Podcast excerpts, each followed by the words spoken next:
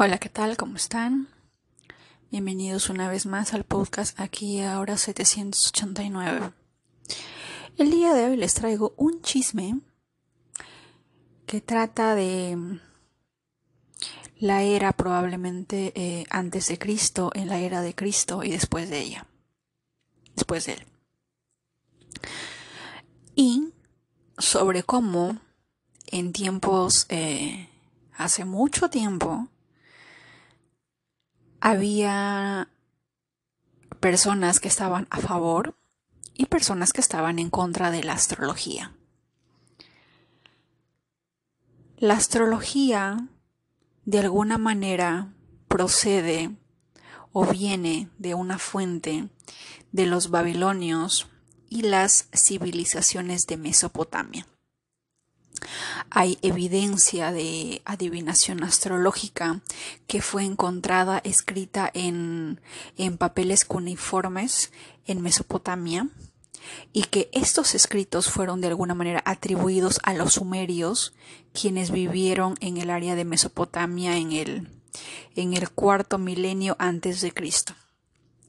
Hay evidencia de que ellos fueron los que le dieron los nombres a las constelaciones, a los planetas, como Cáncer, Tauro, Libra, Géminis y todo ello. Fueron ellos. Luego, ellos pasaron, bueno, no lo pasaron, me imagino que en ese, en ese trayecto en el que la Mesopotamia, los griegos, los egipcios, los indios, en toda esa región de Asia, porque nosotros no existíamos en esa era, nadie nos conocía, Latinoamérica y América nadie sabía de nuestra existencia. Pero en, en, aquel entonces todo ese continente asiático y europeo, pues a través de sus viajes, eh, en las cuales tenían que de repente eh, el viaje de la seda, por ejemplo, en la que iban a cambiar en madera, mirra, eh, especias en India, o de repente, no sé, eh, Irán, por ejemplo, en la, en la, región árabe de Irán, es donde tienen las mejores, eh, la mejor calidad de azafrán. ¿verdad? O de repente iban al área de Pakistán, que ahí es de donde proviene la sal del Himalaya. Esa sal rosada, la única en el mundo, proviene de Pakistán que antes de 1947 pertenecía a India y hace muchos, muchos, muchos, muchos años, pues obviamente pertenecieron a los persas, a los mogols, a los a estos, eh, a todos estos personajes que durante mucho tiempo estuvieron en guerra con tal de posicionarse. ¿De acuerdo? En especial de los musulmanes. Dentro de la astrología, también se dice en esos años que, que los árabes vivían en el desierto. En algún momento leí o escuché sobre eso, ¿no? O sea, en aquel entonces, a un escritor, creo que fue Miguel Ángel Cornejo o alguien u otra persona en la que decía, ¿no? Obviamente los árabes tuvieron que descubrir la posición de las estrellas porque, porque, o sea, ellos no tenían Facebook, ellos no tenían Twitter. La única manera de entretenerse era simplemente eh, mirar hacia el cielo y mover y ver el movimiento de las estrellas, qué estrellas cambiaban, qué estrellas caían, cuando había cierta posición eh, estratégica de estrellas, qué es lo que pasaba en la Tierra, qué es lo que pasaba con ellos. ¿Verdad?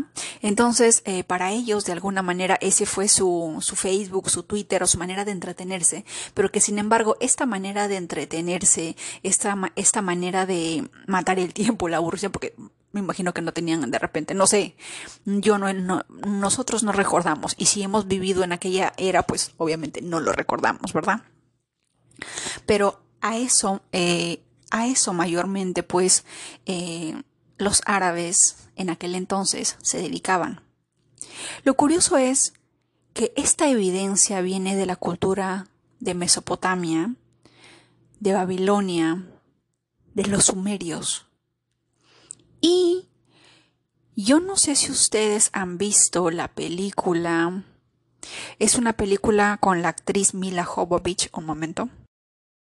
La película se llama Contactos de cuarto tipo o El cuarto contacto. Si no me equivoco está en YouTube. Les recomiendo que la vean. Y dentro de esta película, que dicho sea de paso es biográfica porque sí pasó en Alaska, deben de verla, eh, hay un audio que obviamente es de la película, pero dentro de esa película habla específicamente sobre el idioma sumerio. Porque hay una traducción, hay un audio grabado, porque estas personas entran en proceso de parálisis. Y cuando hay personas, en especial la actriz, que empieza a, guardar una grabadora para poder encontrar eh, qué es lo que pasaba o qué es lo que, qué situación pasaba con su esposo, no podía entender el lenguaje que hablaba porque se escuchaba que había una voz tratando de decir algo. Hasta que encontró un profesor, un maestro de lengua antigua, y él decía, este lenguaje es sumerio. Es un lenguaje sumerio. Y dentro de la película, porque tienen que verla, hay algo muy interesante que tiene que ver con los Anunnakis y sobre Enki y sobre los dioses que de alguna manera bajo otra teoría supuestamente vinimos, que no lo sé. Pero bueno, el detalle es ese, les hago para que ustedes conecten los, los puntos, ¿no? La película se llama Contactos de cuarto tipo o El cuarto contacto. Y ahí habla específicamente sobre esto, sobre los, los sumerios. Y lo cual es muy curioso porque fue de este, si la astrología tuvo un padre, si la astrología nació o tuvo un punto de inicio, fueron a través de los sumerios.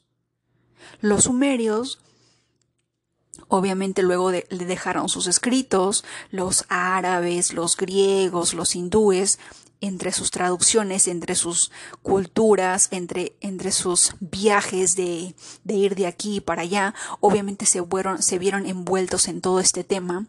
Y hubo un tiempo en el que, en el año 887 después de Cristo o antes de Cristo, hay, unos, hay unas personas quienes discutían con Aristóteles y con un famoso astrólogo Abd, Abd, Abd Mashar o algo así, en las cuales me pareció gracioso porque lo mismo que él, este Abdul, Abdul o Abd al-Jabbar, así se llamaba el hombre, Abd al-Jabbar trataba de desprestigiar a Aristóteles o desprestigiar la astrología en sí. Porque dentro de la astrología está la astronomía, la cual es respetada porque es una ciencia y qué sé yo, pero la astrología era como que algo, algo profundamente rechazado, especialmente bajo la religión del Islam, hace mucho tiempo. Ahorita no lo sé. Y en esta parte, Abd, al-Jabbar, en un libro, él publica que, por ejemplo, mofándose, chisme de hace mucho tiempo, él publica o dice que cómo es posible que Aristóteles y sus seguidores puedan creer que el sol eh, o la luna afecta el campo, la vida y todos estos que tienen emociones, que, que tienen sentimientos y que incluso pueden llegar a predecir mi muerte. O sea, es algo tonto. De esta manera se mofaban los antiguos intelectuales en dentro de la religión, eh, la religión o la cultura islámica en, aquellos, en aquella época. ¿De acuerdo? Y también Abd Jabbar les decía a estas personas, porque trataba de congregar a los estudiantes de astrología, y les decía, a ver, demuéstrame tus, tus clases de, qué clase de adivinación de astrología tienes. A ver, predice qué es lo que yo estuve haciendo durante las próximas 24 horas. ¿No? Durante las, durante las próximas 24 horas anteriores, ¿qué estoy haciendo? Y las personas obviamente no podían predecir muchas veces, ¿verdad? Por lo cual él se mofaba de eso y decía que no, que era una mentira. Y hay algo que siempre he escuchado y ustedes también lo van a ver en TikTok cuando alguien habla de astrología o referente a este tema, es cuando dicen, ¿por qué si esta persona conoce de astrología o conoce de esto, conoce el otro, ¿por qué no es millonaria? ¿Por qué no utiliza todo ese conocimiento? y, lo usa a su favor para hacer millones y guardarse ese conocimiento en vez de compartirlo. Y este pensamiento esta forma, este lenguaje, estas palabras que te acabo de decir, salieron de la boca de Abd Jabbar en esa época. Es curioso cómo esta pequeña frase, porque hasta el día de hoy la escuchamos, proviene de hace mucho, pero muchísimo, pero muchísimos años. De la época antes de Cristo, de la, estamos hablando de la era de Aristóteles.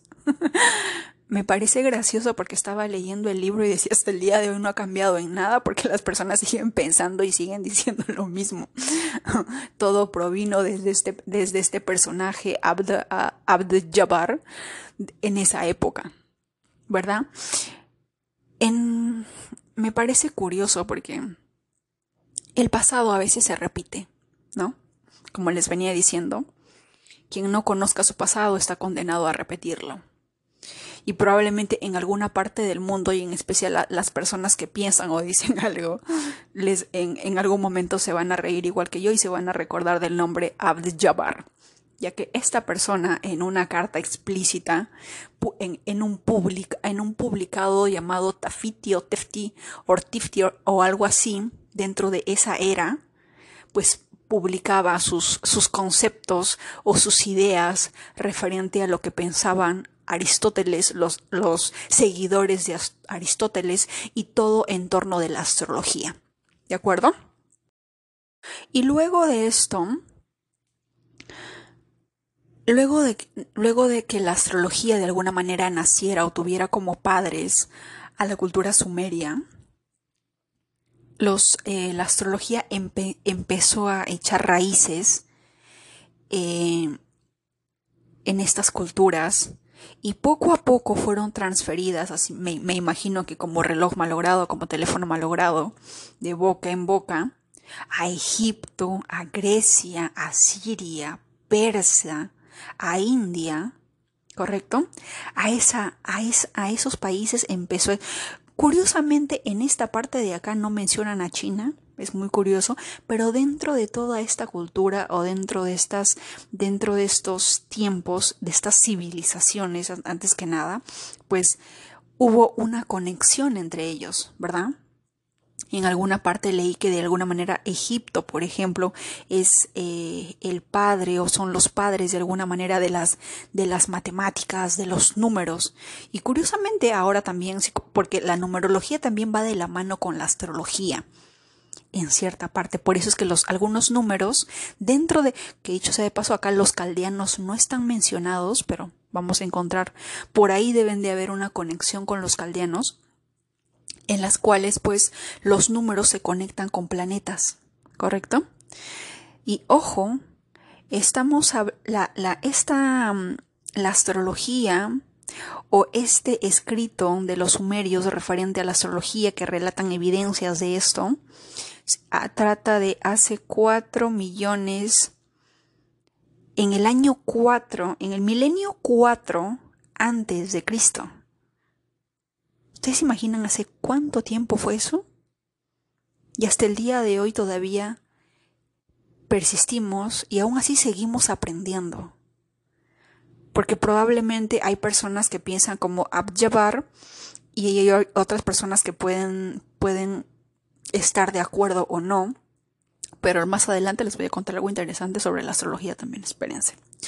Y bueno, la cuestión es que en algún momento también, em, dentro de la cultura sumeria y los babilonios, ellos consideraban pues las, eh, los planetas o las, o las estrellas tenían diversos nombres como dios, los dioses de la noche le llamaban ellos.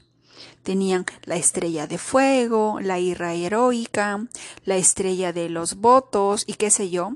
Y a todas estas estrellas de alguna manera ellos hacían un ritual en la antigua Babilonia. Obviamente que la lista de, las estrellas debe de ser impresionante, pero poco a poco a raíz de que esto pasaron a los griegos, a los sirios, a los hindúes, poco a poco quedó en que es Tauro, Géminis, Aries, Piscis y todo ello. Luego de que la astrología de alguna manera fuera transmitida después a Egipto, En Egipto, la astrología tomó un nuevo curso. Y cuando tú escuches hablar de astrología hermética, netamente proviene de Egipto. Y le pusieron hermética en honor al dios Hermes, que dicho sea de paso, si no me equivoco, Hermes proviene de los griegos, si no me equivoco, ¿verdad? En este caso, ellos de alguna manera conectaron la astrología con las partes eh, de alguna manera del cuerpo. Hay libros en los que dicen, no, la cabeza le corresponde a Aries, el cuello y los hombros a, a Tauros, el pecho le corresponde a Cáncer. ¿Quiénes se encargaron de conectar estos puntos con los cuerpos dentro de la astrología hermética? Los de Egipto. Curioso, ¿verdad? Y ellos fueron los que de alguna manera fueron los, los padres de la eh, medicina astrológica, de alguna manera también los que eh, las personas que leen las manos porque dentro de las manos yo no sé si en China no pero acá nosotros los conocemos como eh, que en la planta de la mano y en la planta de los pies está todo está conectado todo nuestro todo nuestro cuerpo pero me imagino que fueron los de Egipto quienes conectaron signo por signo, y obviamente si cada signo significa un lugar en específico, le pusieron luego, en la reflexología, si no me equivoco, le pusieron luego a este, este, este punto en tu dedo meñique corresponde a este órgano porque este órgano está conectado a tal planeta, ¿correcto? Algo así se formó hace muchos, pero muchos años. Y luego de que pasara Egipto, también pasaron a los griegos. Y fueron los griegos, especialmente los famosos astrónomos y astrólogos de aquella era, que se llamaban Ptolomeo, Doroteo de Sidón, Hermes y Betius Valens, quienes de alguna manera le dieron forma a las doce constelaciones zodiacales que son Aries, Piscis, Acuario, Capricornio, Sagitario, Escorpio, Libra, Virgo, Cáncer, Géminis y Tauro. Que dicho sea de paso, la palabra, porque nosotros decimos eh, los signos del zodiaco, la palabra zodiacos viene del griego soition, que significa en inglés carved figure y en español significa figura tallada. Y esto fue establecido en el año 5 de alguna manera antes de Cristo.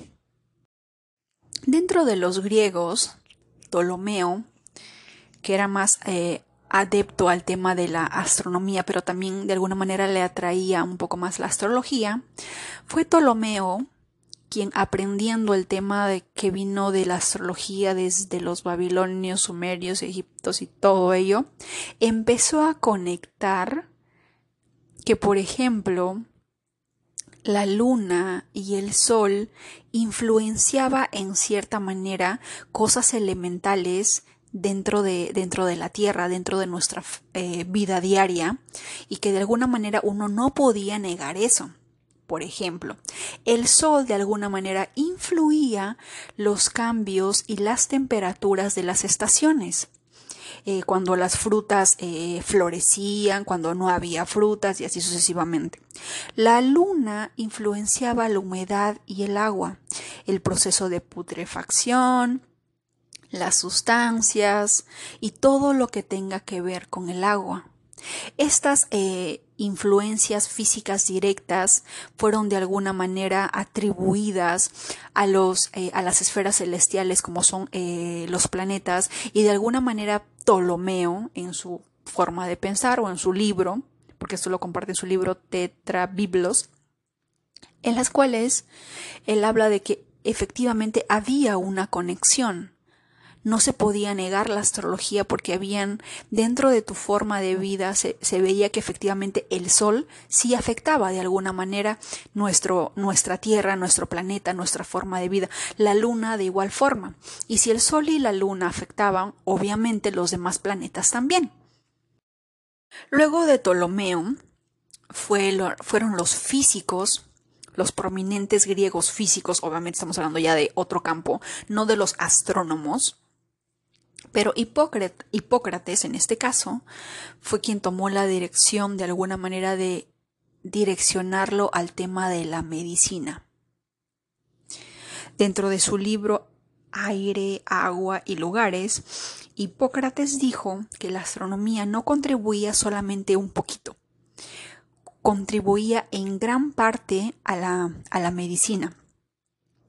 Eh, los aparatos digestivos, absolutamente todo, de alguna manera eh, se regía de acuerdo a la, a la astronomía. ¿De acuerdo? Pero obviamente la astrología y la astrología iban de la mano. Y aquí hay algo muy curioso, porque el día de ayer les estaba hablando de una de un periodista llamado Graham Hancock, que él estaba visitando las pirámides y que en una de las pirámides, y que dicho sea de paso, estas pirámides se encontraban en Turquía, si eran unas pirámides en Turquía, eh, habían unas, unos edificios, bueno, no edificios, eran como unas piedras sobre piedras sobre piedras, pero que estaban finamente calculadas para de alguna manera seguir eh, el, el viaje de una estrella. Pero no había solamente un edificio, habían varios edificios y había uno en especial que fue dejado así a la deriva porque me imagino que en aquel entonces pasó lo que era eh, la era de hielo o algo así. Pero lo curioso es que cómo era que estas construcciones de alguna manera estaban finamente calculadas para seguir la trayectoria de una estrella. Y fue una, eh, una, una mujer de Turquía, no me acuerdo su nombre, y que se encarga, me imagino que debe ser arqueóloga, astrónoma, y que ella estaba en, hasta en la actualidad, hace poco, descubrió que de todas las estrellas, porque se la pasaba todos los días y todos los años tratando de descubrir qué, qué, qué estrella, qué constelación seguían esos lugares, hasta que lo descubrió y era la estrella de Sirius, la constelación de Sirius. Y aquí también eh, Hipócrates habla sobre esta, sobre esta constelación. Y ellos decían, por ejemplo, en su libro decía que si había una ascensión de alguna manera en la constelación, como que ascendía, las lluvias y las tormentas sobrevenían de alguna manera.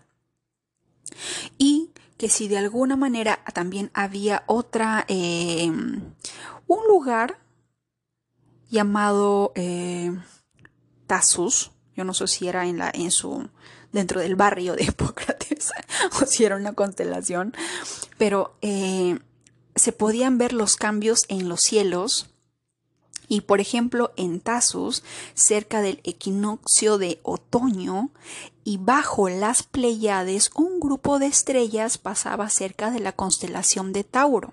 Y cuando este suceso pasaba, las lluvias eran abundantes, constantes, era como una un invierno, pero con, con, con espíritu de primavera. ¿Me entienden? O sea, esto de la astrología y la astronomía trata de mucho, pero mucho, pero muchísimos años, pero cómo es de interesante que cada una de las cosas de alguna manera va conectado. Los, los, los turcos, obviamente ya sé que los turcos y los griegos viven cerca, pero cómo Hipócrates habla de que al estudiar Siria podían prever o podían predecir qué tiempos podían, eh, qué tiempos se venían. Si iba a haber lluvia, si no iba a haber lluvia, si esta primavera iba a ser fría o iba a ser cálida, si este invierno que venía tenía un espíritu primaveral o no. Todo esto. Y este conocimiento trata de muchos, pero muchos años. Nosotros en este preciso instante lo único que sabemos y que conocemos que está y porque se mueve y porque lo vemos todos los días es el sol y la luna. Ninguno de nosotros, bueno, incluyéndome, yo no sé ustedes, espero que alguien sí, podemos mirar el cielo y decir, oh, allá está Siria. No podemos. Porque ese tipo de educación, ese tipo de conocimiento, no jamás nos lo dieron en la escuela. Y si no me equivoco, en un episodio anterior, en un podcast que hablaba sobre emprendimiento, hablé, hablé, sobre un, eh, un emprendedor árabe que obviamente en, en, determinado tiempo por situaciones de, de su país, él fugó y pidió asilo a Estados Unidos y él decía, por ejemplo, que el nivel de matemática que él tenía tan solo con ejemplo, tercer, tercer grado de primaria, era sumamente avanzado comparado con el kinder de acá en Estados Unidos. Él decía eso. Yo llegué aquí y yo tuve que de alguna manera regresar algunos años, pero incluso en ese año la matemática que yo tenía era sumamente avanzada comparada con la educación que se prestaba en esos años en este país y que probablemente sigue igual, porque muchas cosas no han cambiado. Entonces, bajo esta pequeña, pequeña historia, y que eso se los conté en ese episodio, queda demostrado que los padres de la matemática o de los números provienen de allá. Ellos son los tops, los maestros, los, los que de verdad, a falta de Facebook, Twitter, TikTok, se la pasaron estudiando los planetas, los números, las constelaciones, sus movimientos, el impacto que tenían, cosa que ahora a nosotros nos entretienen con TikTok y estamos felices y no nos interesa saber las posiciones planetarias para poder predecir qué va a pasar. Y más aún, ahora que se cree que tenemos eh, las geotormentas, las geolocalizaciones, el HARP y ese tipo de cosas. ¿Correcto? Pero es importante como en aquella, en, en aquella época, que bueno, no sé, yo no quisiera estar de acuerdo con las personas de mayor de 60 cuando dicen que todo tiempo pasado fue mejor, pero en aquel entonces, o sea, su forma de entretenerse era esa y era de alguna manera muy interesante, ¿verdad? Aparte de esto, em, Hipócrates, junto con otro de sus compañeros que se llamaba Galeno, también descubrieron eh, que bajo ciertas posiciones planetarias, algunos de sus pacientes de alguna manera tenían días críticos, en los cuales en algunos días ellos mejoraban y en algunos días ellos podían empeorar de acuerdo a los cambios de las posiciones planetarias o los objetos celestiales que ellos podían observar en aquel entonces. Galeno también en uno de sus libros menciona que los días críticos de la luna son los siete días después de la luna nueva, después nueve días y después catorce días. Él también creía que de alguna manera mezclaba la astronomía con la botánica con la finalidad de encontrar un lugar, un tiempo para obtener eh, la energía, supuestamente me imagino, ¿no? Porque cuando tú cambias de posición una planta, estás cambiando también la energía del lugar. No es lo mismo de repente poner una planta bajo el sol y ocultarla que de repente dejarla durante una luna llena, una luna nueva, una luna menguante, ¿verdad? Así que él cambiaba este orden más que nada para encontrarle finalidades terapéuticas a las, a las hierbas medicinales, a las, a las piedras medicinales de aquel entonces. Y él también creía que habían plantas terapéuticas que de alguna manera estaban conectadas a la luna y que podía inducir la menstruación, porque él notó que la periodicidad de la menstruación era seguida de alguna manera por las fases de la luna. Hipócrates creía que de alguna manera la luna llena podía ayudar a, en dar a luz. Yo no sé quiénes de ustedes hayan nacido en luna llena, pero si nacieron en luna llena, pregúntenle a su mamá si fue un parto difícil, si fue un parto eh, de repente no tan traumático como muchas personas eh, lo tienen para comprobar la teoría de que Hipócrates tenía razón en aquel entonces. Luego de los griegos, de alguna manera los sirios, los persas y los hindúes, de alguna manera eh, fueron transmitidos sobre em, la astrología, la astronomía, y dentro de sus libros ellos también de alguna manera concordaban en que habían ciertas partes del cuerpo que, se, eh, que eran eh, de alguna manera conectadas con las constelaciones. Y ellos también empezaron también a considerar los eclipses y los, los, los cometas. Ellos también decían que si de alguna manera el eclipse tomaba lugar en el signo de en cualquier signo de aire como Libra, Acuario o Géminis, la pestilencia o la peste podía de alguna manera caer sobre el mundo lo cual es interesante porque recuerden que Libra, Acuario y Géminis es un signo de aire y la peste de alguna manera se viralizaba bajo el aire, ¿no? Eso es lo que ellos creían, habría que ver, los, eh, habría que investigar más a profundidad las pestes de cada, en cada, en cada país, las plagas que se dieron en diversos países, bajo qué signo, bajo qué eclipse, qué planetas envueltos estaban para corroborar esta información. Y ellos también creían que cuando un cometa de alguna manera pasaba cerca o de alguna manera estaba pasando por la tierra, era una clara señal de hambruna en la tierra. Y así cada uno de cada uno de estas eh, civilizaciones antiguas le aportó mucho a lo que es la astrología el día de hoy. ¿Cómo es de interesante que los griegos fueron los que le atribuyeron el nombre de zodiaco y fueron los sirios quienes poco a poco quienes em, descubrieron sobre los signos y ellos fueron los que dividieron la astrología en elementos. Ellos dijeron este signo y este signo pertenece a tal elemento, pero de alguna manera los sirios, por ejemplo, eh, separaron como los signos, eh, los seres vivientes de la Tierra, a Géminis, Libra y Acuario, que decían ser los maestros de los hombres y las aves. Tauro, Virgo y Capricornio eran de alguna manera los maestros de los árboles o las hierbas. Aries, Aries, Leo y Sagitario eran los maestros de, de alguna manera de los animales de cuatro patas, o sea, de los de las personas que de los animales que mayormente caminan, ¿no? Y Cáncer, Escorpio y Pisce eran los maestros de los animales acuáticos. Claro que obviamente más adelante ya lo modificaron un poco y pasó a ser aire, tierra, fuego, ¿verdad?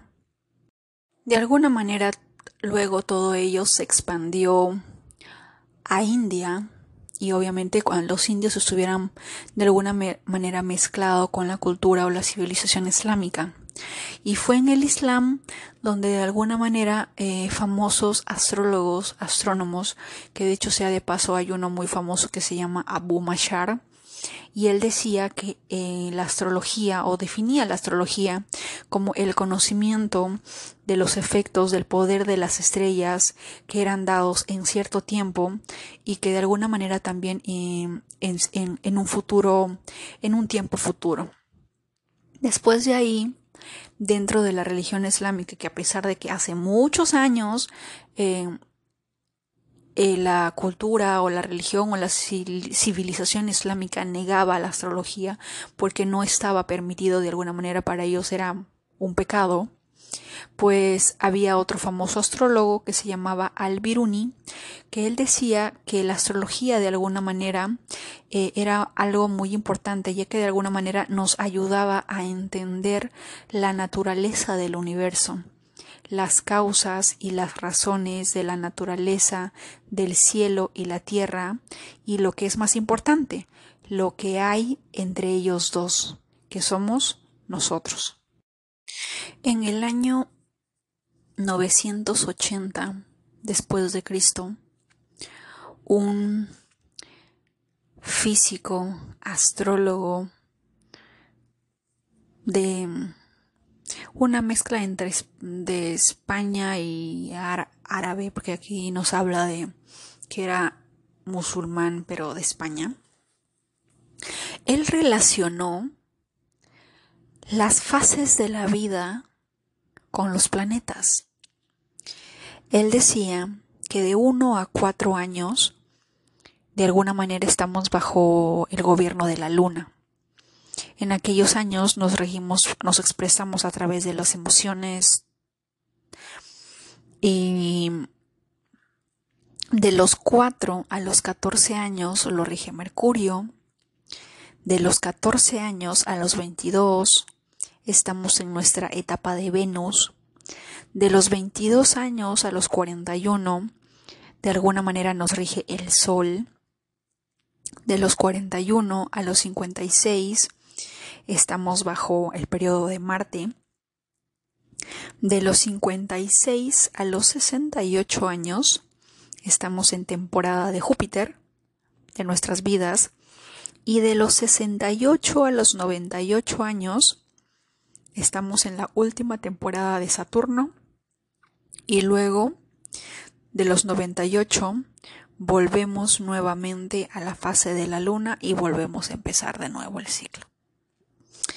Todo esto es interesante y como los grandes astrónomos, astrólogos, físicos, doctores, en aquella época trataban de relacionar de alguna manera los astros, las posiciones planetarias, con todo lo que tenga que ver eh, de alguna manera con nosotros.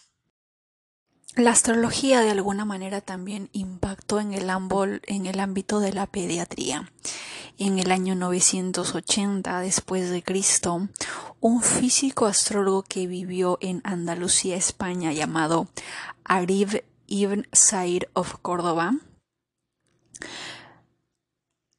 habló referente al tema de la pediatría y sobre el cuidado de la madre y el niño y lo relacionó con los planetas.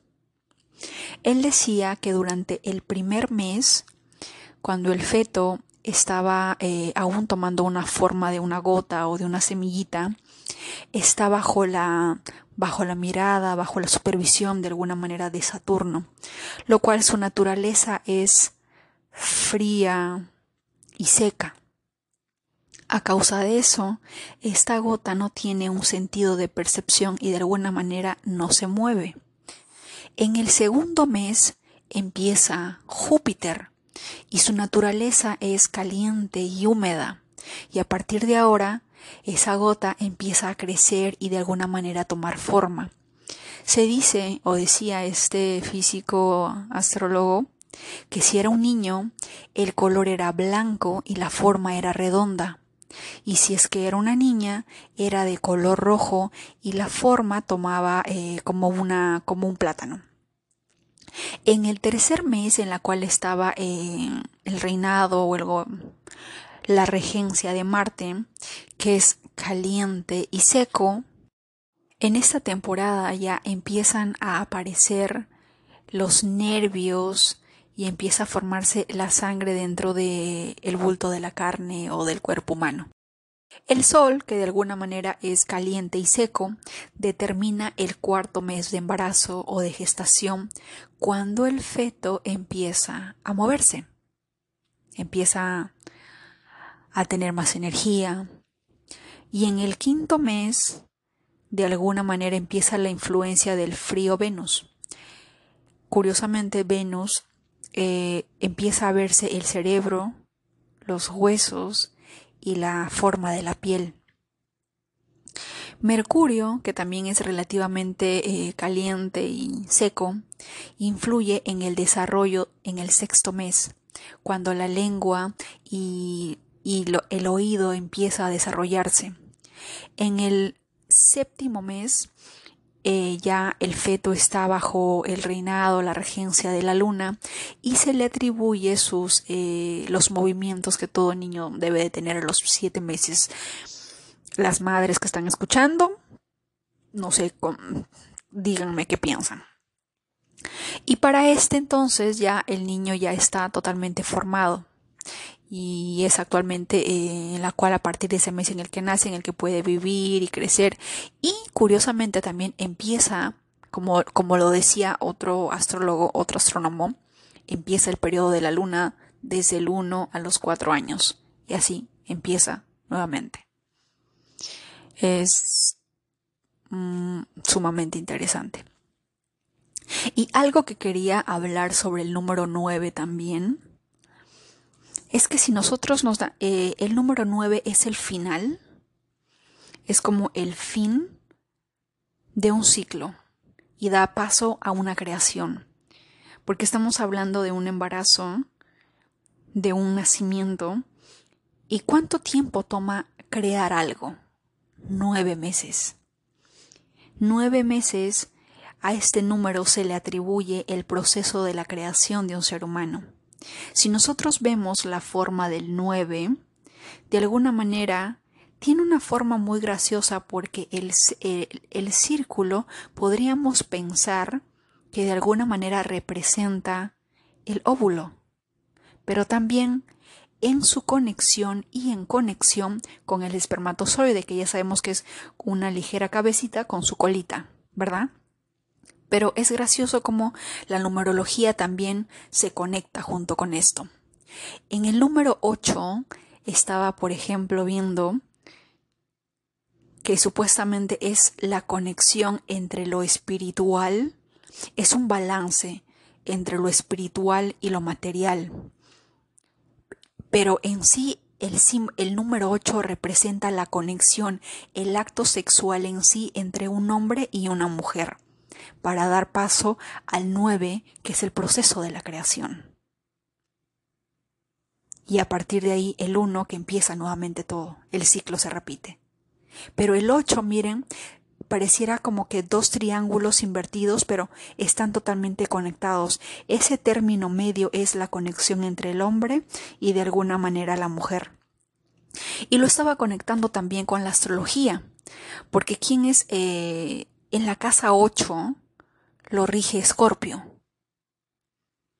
Y mayormente cuando uno habla de Escorpio, habla de transformación, alquimia, un proceso que curiosamente también tiene que ver con muerte y renacimiento, una alquimia entre esos dos.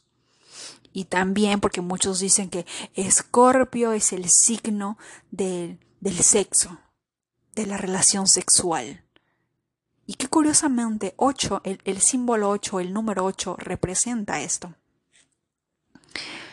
¿Verdad? El 8 en la numerología representa, por ejemplo, eh, lo representa la Tierra. En la Tierra, pero es un balance entre lo espiritual y lo material, y el 9 pasa a formar parte. Es como si del 8 naciera el 9. ¿Verdad? Y el 9, una vez que el proceso de creación se dio y nació a la luz, se forma el 1, que es la luna, ¿verdad?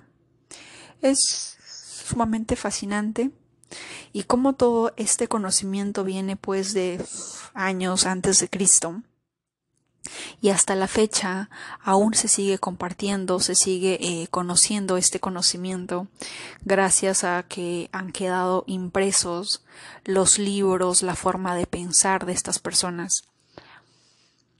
Miguel Ángel Cornejo decía que a veces no, había, no era necesario eh, de alguna manera eh, viajar o expandirse que si uno realmente quería aprender de los errores de otro o del éxito de otros, lo único que teníamos que hacer era entrar a Google, entrar a Wikipedia o coger cualquier libro y ver la biografía de una persona. Y dentro de las biografías uno puede encontrar sus exactamente sus errores, sus, eh, sus, sus batallas ganadas, pero también dentro de los libros, ya que soy fanática de los libros, a veces uno puede decir, algunas personas pueden pensar que un libro es aburrido que de repente a veces no tiene nada interesante que contarte, pero sin embargo si lo ves desde una perspectiva librana, geminiana o acuariana, que es el elemento aire que nos encanta, estar por encima y conocer más, que dicho sea de paso, el Cairo, que si no me equivoco es la capital de Egipto, tiene eh, como signo Géminis. De ahí el por qué ellos estaban tan fascinados de alguna manera con conocer, porque Géminis es curioso, le encanta saber eh, el conocimiento, no sé, a todo signo de aire lo rige eso, ¿verdad? Y dentro de ello, en un libro, cuando uno abre las primeras páginas de un libro de cualquier sea, sea de un escritor que esté, que haya fallecido, que siga vivo, de alguna manera es entrar en conversación con la mente de esa persona.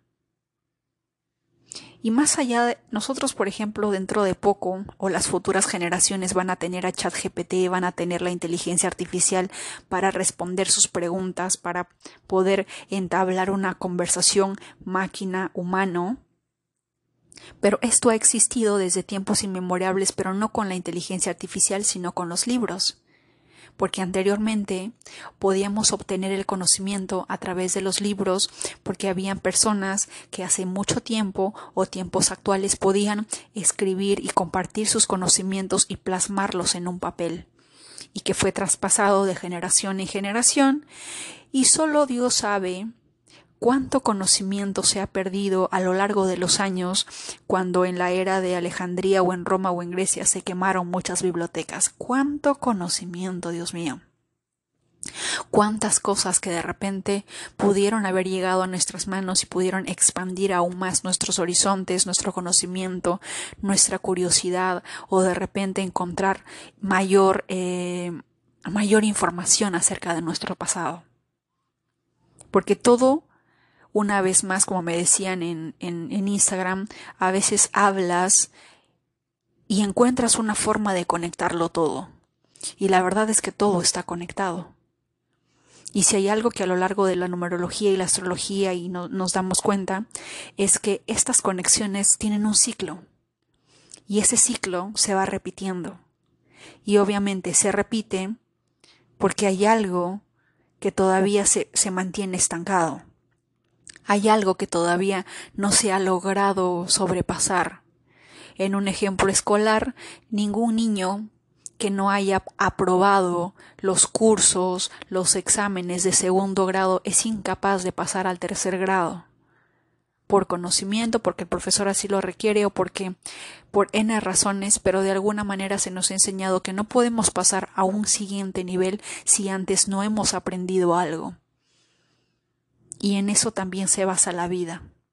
Si es que no aprendemos, si es que no nos sobreponemos, si es que no adquirimos los conocimientos, las fuerzas, la experiencia, los talentos necesarios que se requieren, no vamos a ser capaces de sobrellevar, de, sobre, de sobrevivir o de brillar en los siguientes años.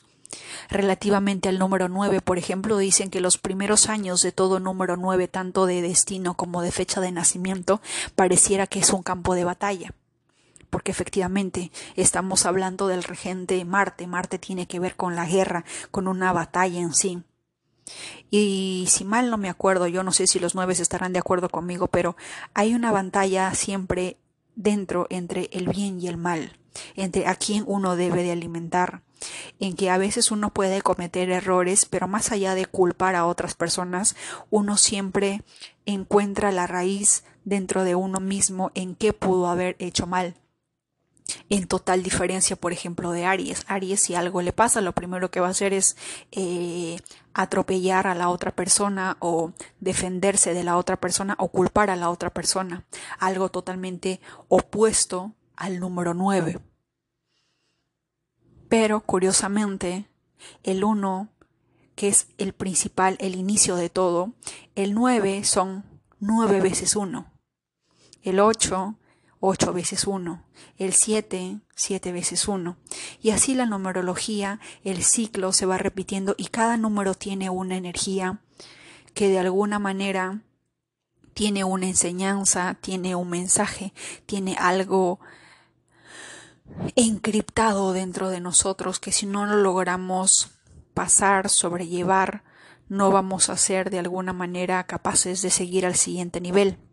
Como todo número 9, los primeros años se dicen que es un campo de batalla, unas frías, crudas enseñanzas, experiencias vividas de alguna manera sumamente trágicas y dolorosas, porque después en el segundo periodo, me imagino que en el periodo del Sol, pues, o en el periodo de, en un segundo periodo de Marte o de Júpiter, esas enseñanzas, esas, esas sólidas bases, esa sólida fundación que se dio en nuestros primeros años de vida, nos va a hacer de alguna manera capaces de compartir con otros esa, ese, ese conocimiento, esa sapiencia, esa fuerza, ese espíritu de sobrellevar, de salir adelante, ese ímpetu de querer eh, contra todo pronóstico avanzar a pesar de toda circunstancia que es la energía del 9. Y esta energía no sería capaz de enseñar a otros sobre este espíritu o sobre este ímpetu si es que no lo hubiera sobrellevado desde su más tierna infancia, desde antes de su concepción o después de haber eh, de su nacimiento. Y así, no solamente con el 9, también el 8, el 7, el 5, el 4, el 3 y el 2, cada uno de ustedes tiene un mensaje, tiene una energía Pueden haber personas que hayan tenido una infancia difícil, pero es por una razón, es porque la vida, el ciclo, te prepara para algo. Te prepara para que estés listo.